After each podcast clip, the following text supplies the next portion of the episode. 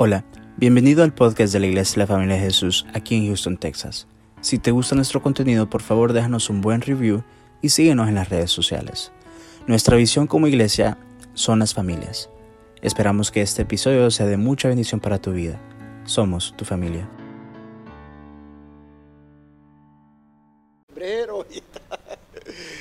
Bueno, pero gloria a Dios. Este es un, servicio especial porque estamos dándole gracias al Señor porque Él es bueno. ¿Cuántos podemos darle gracias a Dios? Vamos a aprender que la, la, la gratitud es necesaria. Tendría que ser un hábito en nuestras vidas, que es importante que le demos gracias a Dios. Amén. Muchas veces nosotros decimos, no, yo soy agradecido con Dios, pero una cosa es lo que decimos, pero otra cosa es lo que realmente expresan nuestras acciones. La verdad que ser agradecido para Dios tiene un significado muy, pero muy profundo en la palabra de Dios. Vamos a inclinar nuestro rostro y vamos a comenzar orando, le dando gracias al Señor por este día. Gracias porque Él nos ha permitido llegar con bien hasta este día en medio de esta pandemia, en medio de esta gran tribulación que está viviendo todo el mundo. Tú has sido bueno, Dios. Tú has sido maravilloso, tu misericordia ha sido maravillosa con cada uno de los que estamos acá y también de los que nos están escuchando, de los que nos están viendo a través de los medios. Te damos gracias, Señor, porque tú te manifiestas diariamente con nosotros, porque el pan de cada día en medio de esta tribulación tampoco nos ha hecho falta, Señor. Nos has bendecido grandemente, Señor. Gracias Señor por todas las bendiciones que nos has dado, Señor. Gracias por tu maravillosa, gracias Señor, que ha sido sobreabundante con nosotros, Señor. Gracias Señor por tu paz que nos has dado, Señor, en todo momento. Gracias porque tú nos has traído a esta gran nación, Señor. Y tú nos has guardado y nos has cuidado en esta nación, Señor. Gracias, Señor. Gracias Señor por todos aquellos hermanos, Señor, que tú los guardaste, los libraste del momento difícil que pasaron durante esta pandemia, Señor, y que tú los restauraste su salud, Señor. Gracias por la vida de ellos, Señor. Gracias, Señor, también por la provisión que tú nos has dado en esta iglesia, Señor, de que tú nos has mantenido en este lugar, Señor, y tú nos dices este lugar donde nosotros venimos a adorarte y a bendecir tu santo y bendito nombre, Señor. Ayúdanos esta noche, Señor. Queremos enseñar que la gratitud es una actitud necesaria, que cada uno de nosotros deberíamos de mantener en nuestras vidas. Gracias te damos, Señor, en el nombre de Jesús. Amén y amén. Quiero comenzar leyéndoles un estudio que hicieron hace algunos años el doctor Nick Stinnett de la Universidad de Nebraska. Él realizó un estudio que le llamó Proyecto de Investigación de las Fortalezas Familiares. Stiglitz y sus, y sus investigadores identificaron seis cualidades que hacen que las familias sean sólidas. La primera cualidad y una de las más importantes que se encuentran en las familias sólidas es la cualidad del reconocimiento.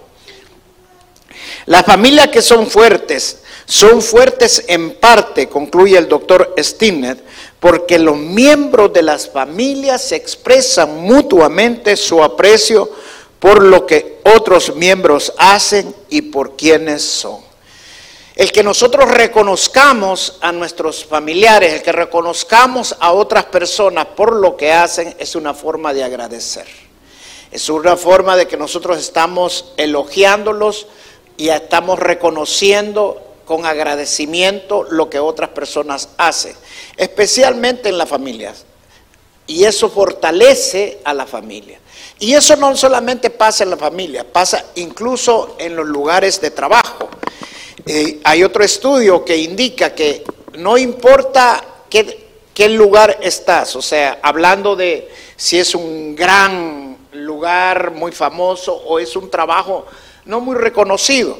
Lo importante es cómo se elogian los trabajadores. Y eso cambia el ambiente en el lugar, el reconocimiento que se le hace a los trabajadores.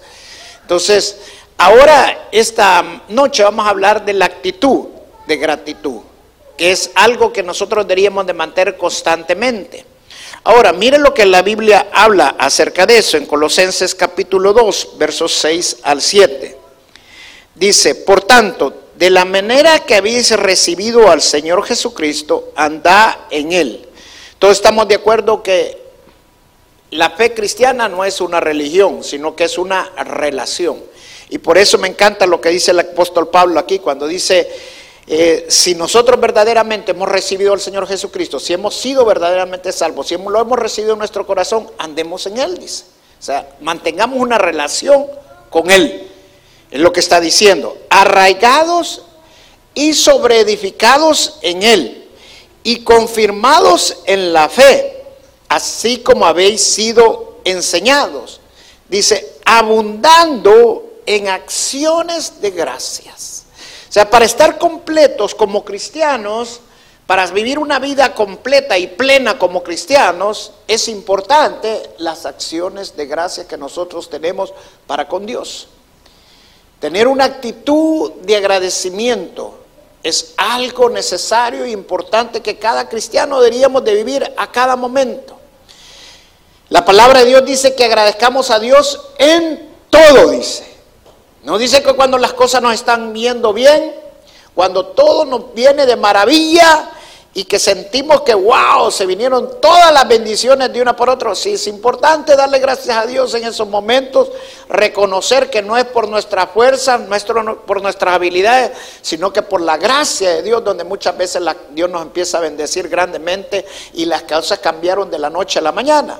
Pero hay momentos que no pasa de esa manera, hay momentos que es difícil que las cosas se ponen duras, que hay sufrimientos, que hay dolor, pero la palabra dice que le demos gracia en todo. No es que le voy a dar gracias al Señor por el dolor que estoy pasando, no les voy a dar gracias a Dios porque Él está en control de todo. Si Él ha permitido que pase lo que esté pasando, como lo que estamos viviendo ahorita en estos momentos, en, en medio de esta pandemia, en medio de esta tribulación que se está viviendo en el mundo, démosle gracias a Dios, porque Dios está en control. Esto no hubiera pasado si Dios no lo hubiera permitido. Y si Dios lo ha permitido es porque Dios algo quiere hacer en su iglesia, es porque Dios algo quiere hacer en la sociedad. Entonces démosle gracias a Dios en todo y por todo.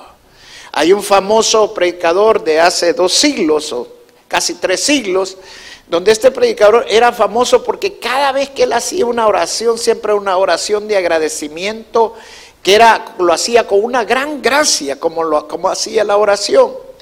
Pues un día, esto pasó en Escocia, el cielo amaneció totalmente negro, se había, creo que había pasado, estaba para acercarse un huracán, algo así, y, uno de los que estaba ahí, de los hermanos, dijo, oye, el pastor no va a hallar por qué dar gracias, porque usted está tan mal que no va a haber por qué darle gracias.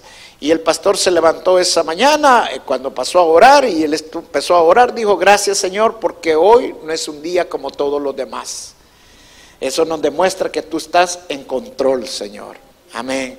Y eso es lo que nosotros tenemos que ser como cristianos, siempre buscar por qué tenemos que darle gracias a Dios. Siempre tenemos que encontrar por qué le vamos a dar gracias a Dios. Yo estoy seguro que todos los que estamos aquí, de alguna manera u otra tenemos que darle gracias a Dios por muchas cosas.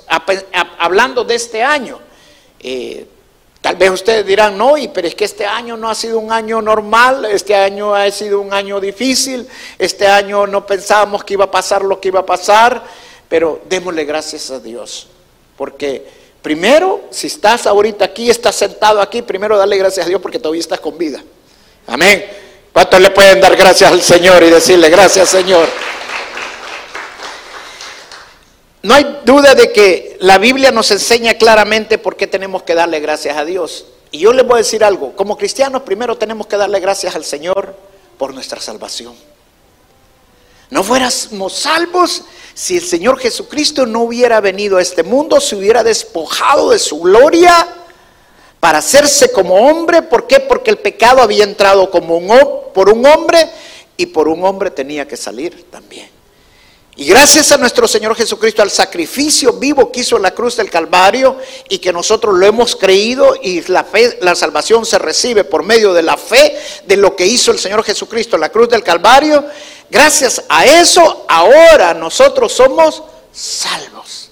¿Sabe por qué? Porque si no hubiera sido así, hubiera sido a través de la ley. Pero ¿quién ha sido, ha sido, ha, ha sido salvo a través de la ley en la historia de la humanidad? Nadie. Es la palabra que hay ningún justo sobre toda la tierra. Eso significa que nadie pudo haber sido salvo a través de la ley. O sea, tenemos que darle gracias a Dios, al Señor Jesús, también por eso, porque Él nos libró de la maldición de la ley. No porque la ley fuera maldita, porque es dada por Dios, sino porque ningún hombre podía cumplir absolutamente toda la ley. Con solo una J, una tilde de la ley que fallamos, ya fallamos toda la ley, dice la Biblia. Y gracias al sacrificio de nuestro Señor Jesucristo, nos libró de la maldición de la ley. Démosle gracias al Señor. Démosle gracias por la sangre preciosa que fue derramada en la cruz del Calvario. Porque cada gota de sangre que Él derramó en la cruz del Calvario fue sumamente suficiente para limpiarnos de todos nuestros pecados. Mire lo que hacía el pueblo de Israel antes de que el Señor Jesucristo viniera, antes que la gracia llegara. ¿Qué pasó? Hacían todos los años un sacrificio que lo hacían todos los años para perdón del pecado y eso lo limpiaba del pecado todo el año, pero el otro año tenían que hacer otra vez el mismo sacrificio para estar limpios de todos sus pecados. El Señor Jesucristo, un solo sacrificio fue suficiente para limpiarnos de todos nuestros pecados a través de la sangre que Él derramó en la cruz del Calvario. Denle un fuerte aplauso al Señor Jesucristo. En este mismo capítulo que acabamos de leer de Colosenses, en el capítulo 3, dice que todos nuestros pecados están clavados en la cruz del Calvario.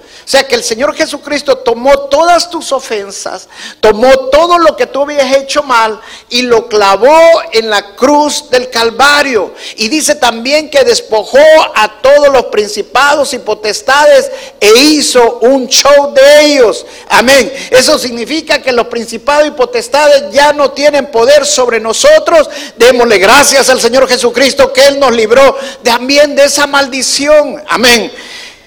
Hay muchas cosas que nosotros tenemos que darle gracias al Señor. Pero una de las cosas que tenemos que entender, que tenemos que ser agradecidos con Dios, porque es la voluntad de Dios. Mire lo que dice en 1 Tesalonicenses capítulo 5, verso 18. Dice, da gracias en todo, porque, porque esta es la voluntad de Dios con vosotros en Cristo Jesús. O sea, la voluntad de Dios es que le demos gracias a Dios en todo. Y la voluntad de Dios es una ley, es un mandato de Dios. Entonces nosotros nos libró de la maldición de la ley, pero eso no significa que nosotros no andemos haciendo la voluntad de Dios. Y la voluntad de Dios es su mandato. Y el mandato de Él es que seamos agradecidos en todo. Amén. Courtney Boone cuenta en su libro de una historia bien interesante, el libro Hiding Place o Lugar Escondido. Y ella cuenta una historia y dice que cuando las movieron a ellas de donde estaban, en el lugar de, eh, que los habían puesto cuando fue la Segunda Guerra Mundial y agarraron los judíos, los movieron a un cuartel viejo que ya no estaba ocupado y este cuartel lo, lo hicieron prisión. Y lo llevaron a este cuartel y los metieron allí. Y cuenta que en eso estaban cuando llegaron a este lugar y ellas esa mañana habían leído un pasaje en Primera Tesalonicenses y juntamente habían leído Primera Tesalonicenses 5:18, donde dice, "Den gracia en todo, porque esa es la voluntad de Dios." Y cuando llegaron al lugar nuevo, el lugar estaba lleno de pulgas. Había pulgas, pero a montón. Y entonces Betsy le dice a Courtney, mira, le dijo, tenemos que darle gracias a Dios por la nueva vivienda que Dios nos ha dado. Y dice, pero no, ¿y cómo le voy a dar gracias? Le voy a dar gracias a Dios porque todavía estoy con vida, le dice. Pero no por este lugar feo donde nos ha traído, le digo, porque aquí está lleno de pulgos. Pues dale gracias en todo, démosle gracias a Dios por las pulgas, le dice. Y a regañadientas, Courtney dice en la historia que ella aceptó darle gracias a Dios también por las pulgas. Lo que pensaron a ver con el tiempo es que los soldados alemanes no llegaban al cuartel, no entraban al cuartel por las pulgas. Las pulgas les permitían a ellos adorar a Dios, tener su estudio bíblico, su devocional y cantarle al Señor. O sea, Dios había permitido las pulgas para que le dieran la honra y la gloria. Amén. O sea, muchas veces nosotros no queremos darle gracias a Dios por cosas que nos aparecen anoite y nos parecen eh, que nos están molestando, que nos están haciendo sufrir. Pero si Dios lo ha permitido en tu vida, piensa en esto, si Dios lo permitió, algo maravilloso vas a tener eso. Amén. Algo va a ser del Señor. Amén. Entonces, ¿por qué no piensas en que por qué pulgas tenés que darle gracias al Señor en tu vida? Amén. Démosle gracias al Señor en todo. Cuando hay veces pensamos que, ¿por qué me pasó esto? ¿Por qué tuvo que venir y ahora me quitaron la casa? ¿Por qué ahora migración tuvo que destapar mi caso? ¿Por qué ahora? Y empezamos y empezamos a reclamar y a quejarnos.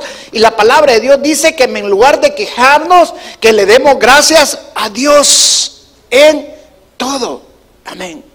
Ahora, ¿cómo nosotros podemos mantener una actitud de gratitud con Dios? Yo te lo voy a decir y quiero que, le pongas atención a esto. Vamos al libro otra vez de Colosenses, en el, en capítulo, en el capítulo 4, verso 2 dice, perseverá en la oración, velando en ella con acción de gracias. Amén. Velá en oración, perseverá en la oración, velando en ella con acción de gracias. Dice la palabra que perseveremos en la oración con, con acción de gracias. Perseverar significa tener una oración continua, diaria, todo momento, estar orando en el Señor. Hay más o menos como unos 20 árboles en el mundo, árboles perennes se llaman. ¿Por qué se llaman árboles perennes? Porque las hojas que estos árboles tienen nunca cambian de color. Todo el, año se mantienen verdes. Por ejemplo, un árbol de esos es el árbol de olivo. Todo el año llegue invierno, llegue el verano y a un calor ah, pesado, fuerte, las hojas siempre están verdes todo el año. Así debe ser la vida de cada cristiano con la acción de gracias en el Señor, sin importar la circunstancia que esté pasando en su vida, aunque venga un tiempo de calor, que no lo aguante, que lo oprima, debe de mantenerse siempre con una oración permanente, con acción de gracias. Todo el tiempo, aunque venga un frío doloroso que te cause sufrimiento, siempre mantengamos la oración perseverante con acción de gracias. O sea, lo que nos está diciendo Pablo claramente es que cuando oramos también tenemos que agradecer a Dios. Cuando fluye de ti el Espíritu Santo y tienes al Espíritu Santo en tu corazón y mantienes una relación con el Señor, una de las cualidades que se van a distinguir es la oración con acción de gracias. Que todo el tiempo va a estar agradeciendo al Señor. No vas a hallar por la gente no va a hallar por qué le estás dando gracias a Dios, pero tú siempre vas a encontrar por qué darle gracias a Dios. Amén. ¿Por qué? Porque mantienes una relación con Dios. Mantener una relación con Dios nos hace mantener una actitud de acción de gracias todo el tiempo. Amén. ¿Y cómo puedo mantenerlo eso? Mírenlo como que dice Colosenses ahí mismo, el capítulo 3, en el verso 10, dice, Colosenses 3, verso 2 dice, pone la mira en las cosas de arriba, no en las de la tierra. Hermano, si yo quiero mantener una actitud siempre permanente de acción de gracias en cualquier circunstancia que yo esté pasando en mi vida, tengo que tener mis pensamientos en las cosas de Dios, en las cosas del Señor. ¿A dónde está el Señor? Ahorita está sentado a la derecha de Dios Padre. O sea, mi mirada tiene que estar todo el tiempo ahí arriba. Estoy en medio de unos problemas, tengo que aprender a ver el cielo y no a ver mis problemas. Estoy en medio de una enfermedad, tengo que aprender a ver el cielo y no ver mi enfermedad. Estoy en medio de una crisis económica, tengo que aprender a ver el cielo y no mi problema económico. ¿Por qué? Porque en el cielo, porque allí está sentado nuestro Señor Jesucristo a la derecha, poniendo las miradas arriba, porque allí están nuestras promesas y nosotros dependemos de la palabra de Dios. Amén. Entonces, cuando nosotros ponemos la mirada en arriba, cuando nosotros ponemos nuestros pensamientos en el Señor, hay esperanza. Y cuando hay esperanza en medio de algo que está difícil, en medio que hay sufrimiento, en medio que hay dolor, en medio que hay angustia, y la esperanza se mantiene, tú mantienes una actitud de gracia y tienes una perspectiva de gracia, que eso es bien importante. Te lo voy a poner de esta manera. Mira lo que Abraham vivió. Abraham capítulo 11. Para que tú entiendas cómo debe ser nuestra perspectiva de gracia. Dice, por la fe, Abraham siendo llamado, en el verso 8, por la fe, Abraham siendo llamado, obedeció para salir al lugar que había de recibir como herencia. Y salió sin saber a dónde viva. Por la fe habitó como extranjero en la tierra prometida como en tierra ajena.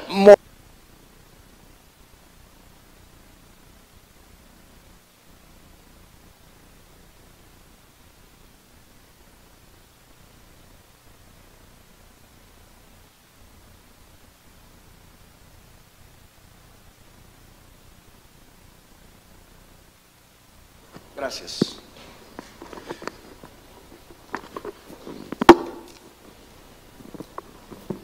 Gracias, gracias. Denle un aplauso a Jason. Amén. Mire qué importante. La fe de Abraham. La fe te hace mantener la esperanza. La fe de nosotros está ahí arriba, la fe está en el Señor, la fe está en Dios, la fe está en lo que el Señor Jesucristo hizo y que Él nos ha prometido que Él va a velar por nosotros. Dice que no sabía ni a dónde iba, pero Él iba con esperanza. Habitó en tiendas en el desierto con sus hijos, dice, pero tenía esperanza. O sea, la esperanza te hace mantener una perspectiva no de lo que es terrenal, sino una perspectiva de las promesas de Dios. ¿Cuál fue la diferencia entre Abraham y Lot? La perspectiva de gracias de Dios, porque venía a través de la esperanza que tenía en la fe del Señor.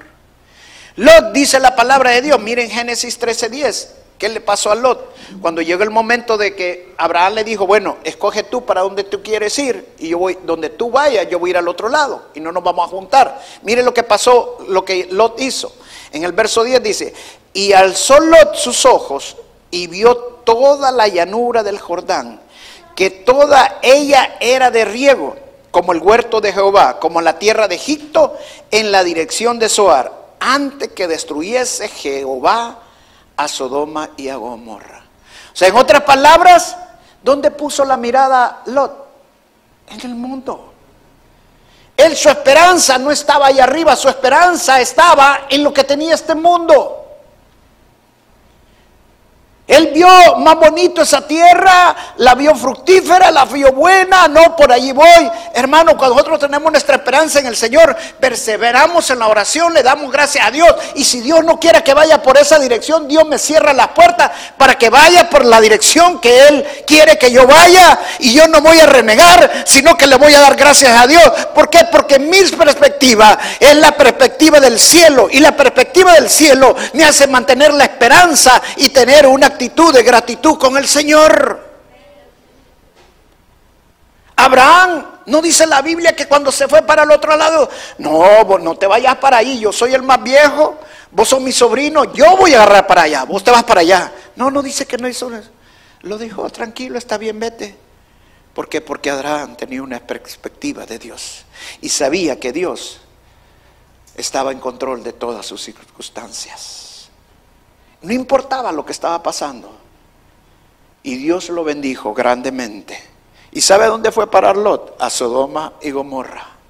Que después mismo Abraham lo tuvo que ir a rescatar y sacarlo de un lugar tan perverso donde había ido a parar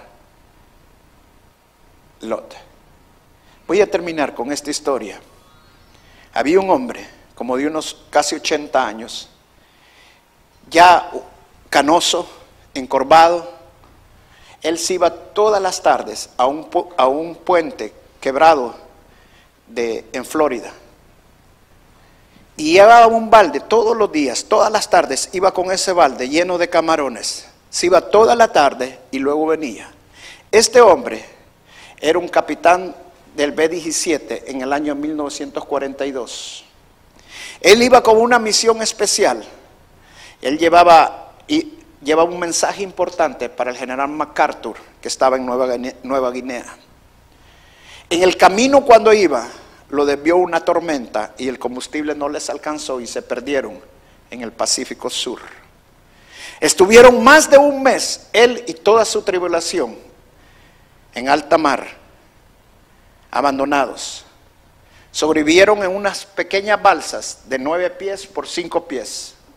Todos los días tenían que pelear a diario, a cada momento, con los tiburones, que eran mucho más grandes que sus balsas que tenían. La balsa más grande era nueve pies, los tiburones más pequeños tenían diez pies. Pero el enemigo número uno, pues este capitán, fue el hambre. A los ocho días que tenían de estar en el mar se quedaron sin comida. Ya no tenían para comer el resto de los días y no sabían cuánto tiempo iban a estar allí. El mar es tan inmenso que por más, incluso ahorita con la tecnología que estemos, que tenemos, usted se puede perder en el mar y no encontrarlo. Imagínense esta, esta gente, estaba la tripulación completa en medio del mar, del Pacífico y ya no tenían comida. Pero ellos, en el último momento, el capitán les pidió a todos los que estaban con él, eran cinco la tripulación, que se agarraran de las manos y que oraran. Y le dieran gracias a Dios. Y se agarraron y el último pedazo de bocado de comida le dieron gracias a Dios. El último que les quedaba. El copiloto le dice, pero, ¿por qué le vamos a dar gracias si ya no nos queda nada? Démosle gracias porque así dice la palabra, que en todo le demos gracias a Dios. Y yo creo que Dios está en control de todo. Hay esperanza cuando tienes fe. Y dice que él tenía un sombrero, se puso el sombrero grande por, por el sol, ya estaban cansados, y él se tapó casi los ojos con el sombrero, ya se estaba quedando dormido. Cuando sintió que algo le puso encima del sombrero. Él al principio creyó que era uno de los compañeros que le había puesto la mano, pero él ve a través del sombrero y era una gaviota que se había parado en su sombrero. Todos se quedaron que no querían hacer nada, porque la gaviota iba a ser su salvación. Y si hacían algo, se iban a ir y no le iban a agarrar.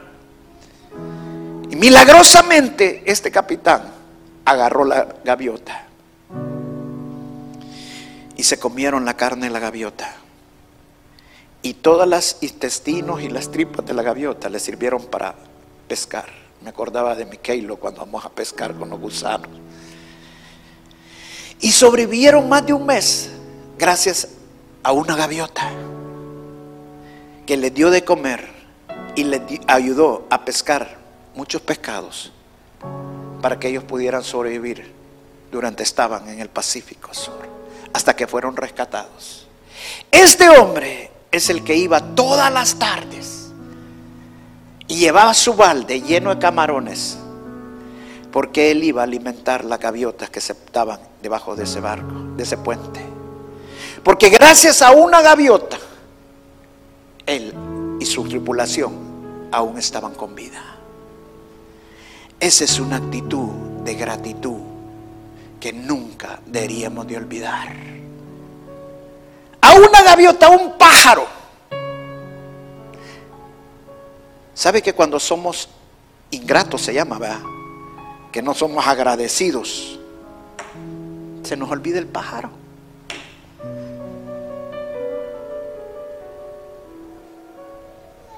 Hay veces nosotros no, nos enojamos cuando no nos dan gracias.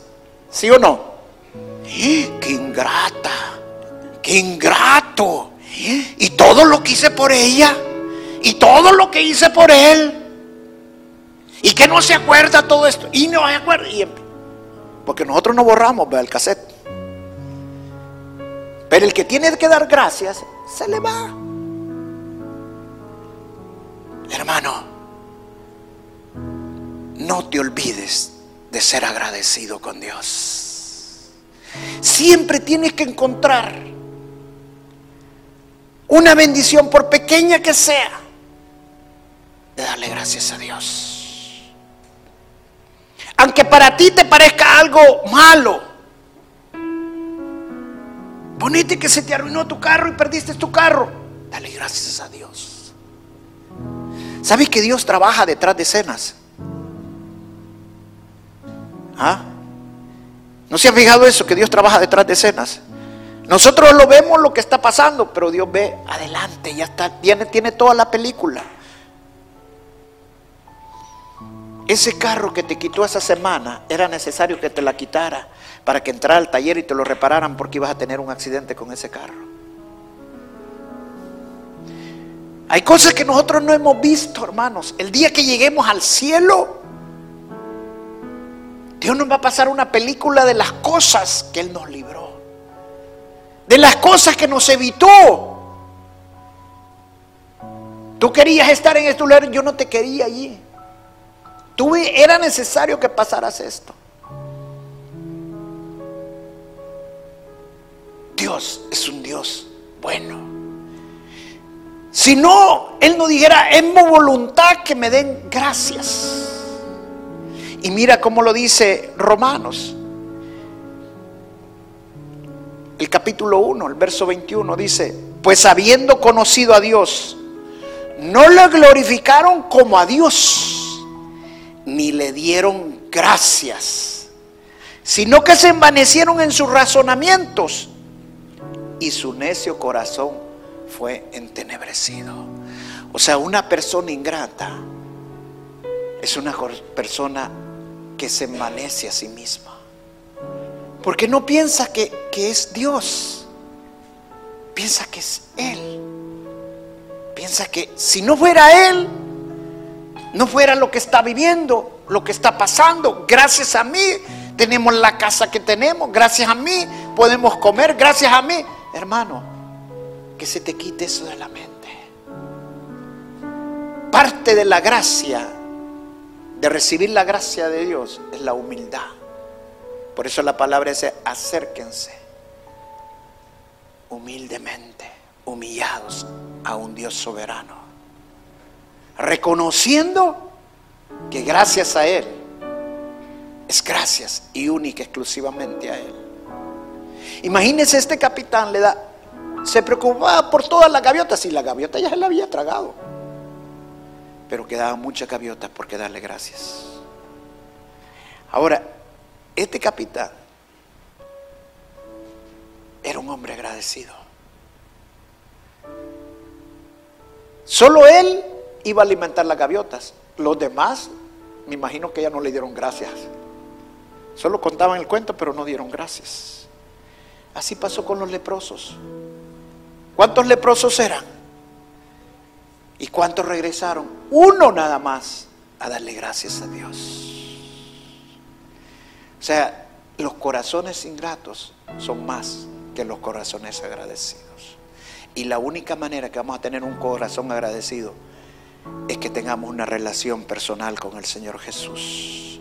Porque la gratitud fluye de tener a nuestro Señor en nuestro corazón, que el Espíritu Santo fluya dentro de nosotros. Amén. Vamos a pararnos y darle gracias a Dios esta noche. Quiero hablarles a los que me están viendo a través de las cámaras. Y quiero decirles algo muy, pero muy fuerte de parte del Señor. Agradezco yo por tu vida. Porque te has tomado el tiempo de estar conectados con nosotros. Pero Dios está en control de tu vida. Y Dios te quería hablar esta noche. Dios quería decirte esta noche que por todo y en todo tienes que darle gracias al Señor. que tienes que tener un corazón agradecido con Él. Porque Dios te ama. Y no importa lo que hayas pasado, Dios te ama. Era necesario muchas veces que pasara lo que estás pasando, porque Dios te ama. Eres la niña de sus ojos. Cierren sus ojos ahí donde están. Mi hermano Brian decía, mientras estaba ministrando, me encantó lo que él decía con la canción. Obededón decía, se sintió complacido, alegre, que llegó el arca del pacto, que era la presencia de Dios, a su casa.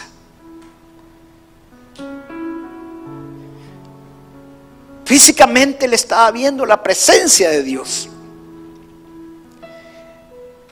Era algo maravilloso que entrara a su casa.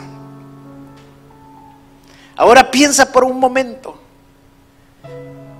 Si Obededon se sintió contento, alegre de que entrara el arca del pacto, ¿cómo no nos debemos sentir nosotros cuando recibimos al Señor Jesucristo como nuestro Señor y Salvador? El Espíritu Santo entra a morar en nosotros.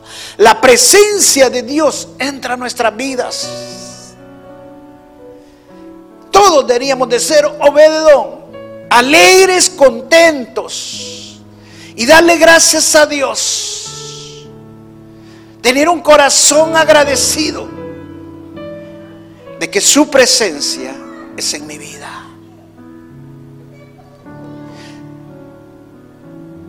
He hablado con mucha gente que viene en los caminos del Señor cuando ya son mayores arriba de 40, 50, 60, incluso 70 años.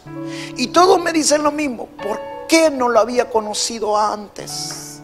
¿Sabes cuando tú te haces esa pregunta, ¿por qué? ¿Por qué, Señor? Significa que esta persona está alegre, contento de haber encontrado al Señor y le duele no haberlo hecho antes. Pero no te preocupes, Dios tenía un tiempo para tu vida. Iba a llegar el momento Así como llegó el arca del pacto a la casa de Obedón, que el Señor iba a llegar a tu vida. Él ya te tenía predestinado, no te preocupes. A Él no se le sale nada del control. Ahora ora por tus hijos, ora tú por tus familiares, para que también conozcan al Rey de Reyes y Señor de Señores. Gracias Señor. Gracias. Estamos realmente agradecidos contigo. Pues tomado en tus brazos y me has dado salvación. De tu amor has de